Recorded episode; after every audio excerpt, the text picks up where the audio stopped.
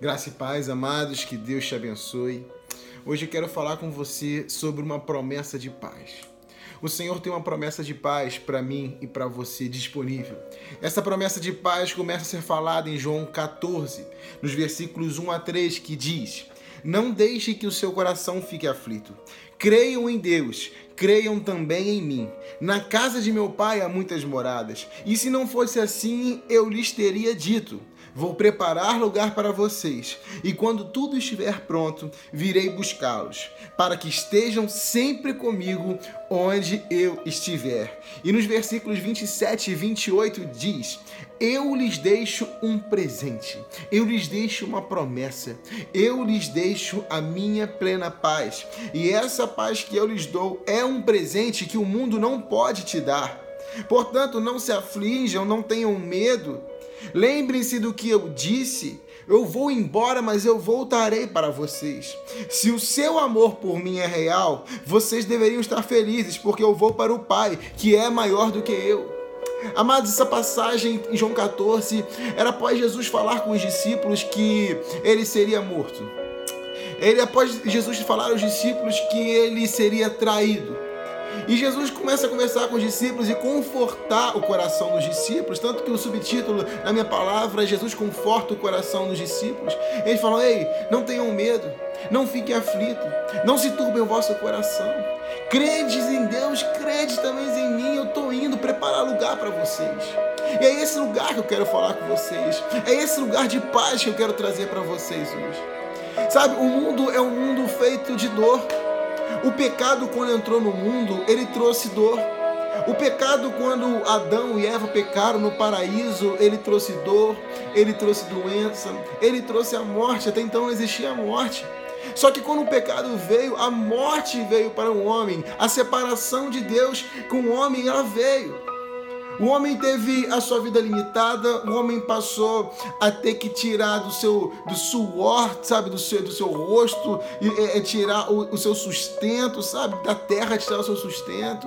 A mulher começou a ter dores de parto, as enfermidades começaram a vir, a própria natureza foi castigada porque nasceram os espinhos.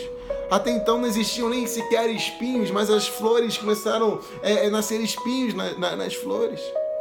Sabe, o homem aprendeu, é, o homem começou a, a, a viver uma vida de espinhos, uma vida de dores, uma vida de enfermidades, uma vida de doenças, uma vida de dificuldades que antigamente não tinha.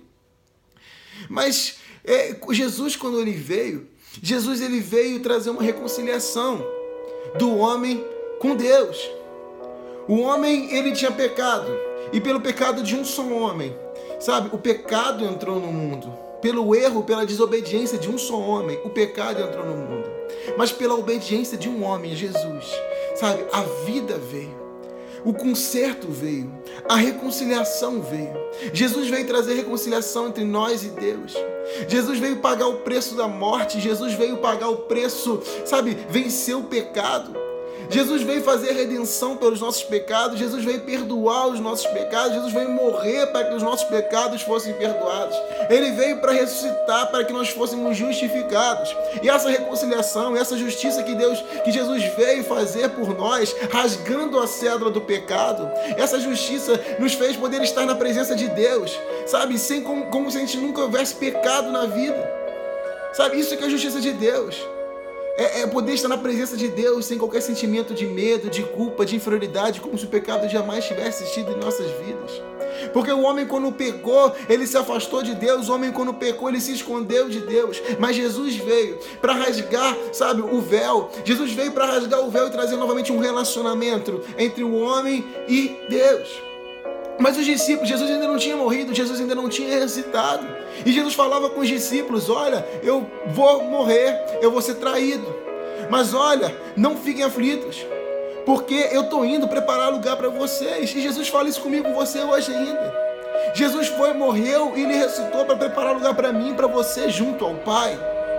E os discípulos estavam tristes porque eles estavam andando com Jesus durante aqueles anos, durante aquele tempo sabe, esperando a redenção do povo, esperando que o preço fosse pago, esperando que, que até na época eles pensavam muitas vezes que o Império Romano ia ser vencido e o reino de Deus ia ser estabelecido naquele momento ali, mas o reino de Deus ele se estabelecido depois.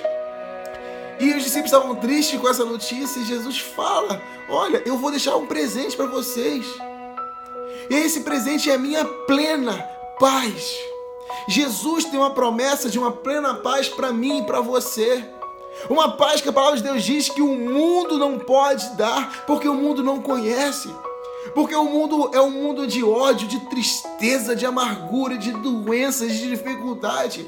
Mas existe uma paz, uma paz que o Senhor quer tra trazer para mim e para você. É uma paz que eu conheci e uma paz que o Senhor quer trazer para sua vida também.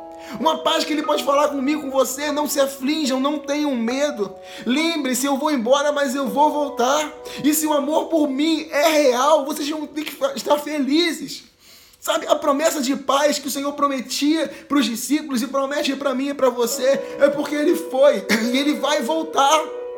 Amado, e quando ele vier voltar, e quando ele vier estabelecer o seu reino, e quando ele vier estabelecer o novo céu e nova terra, Apocalipse 21 diz: ouviu uma forte voz que vinha do trono e dizia: Vejam, o tabernáculo de Deus está no meio do seu povo. Deus habitará com eles e eles serão seu povo. O próprio Deus estará com ele. E quando Jesus voltar, o próprio Deus vai estar conosco.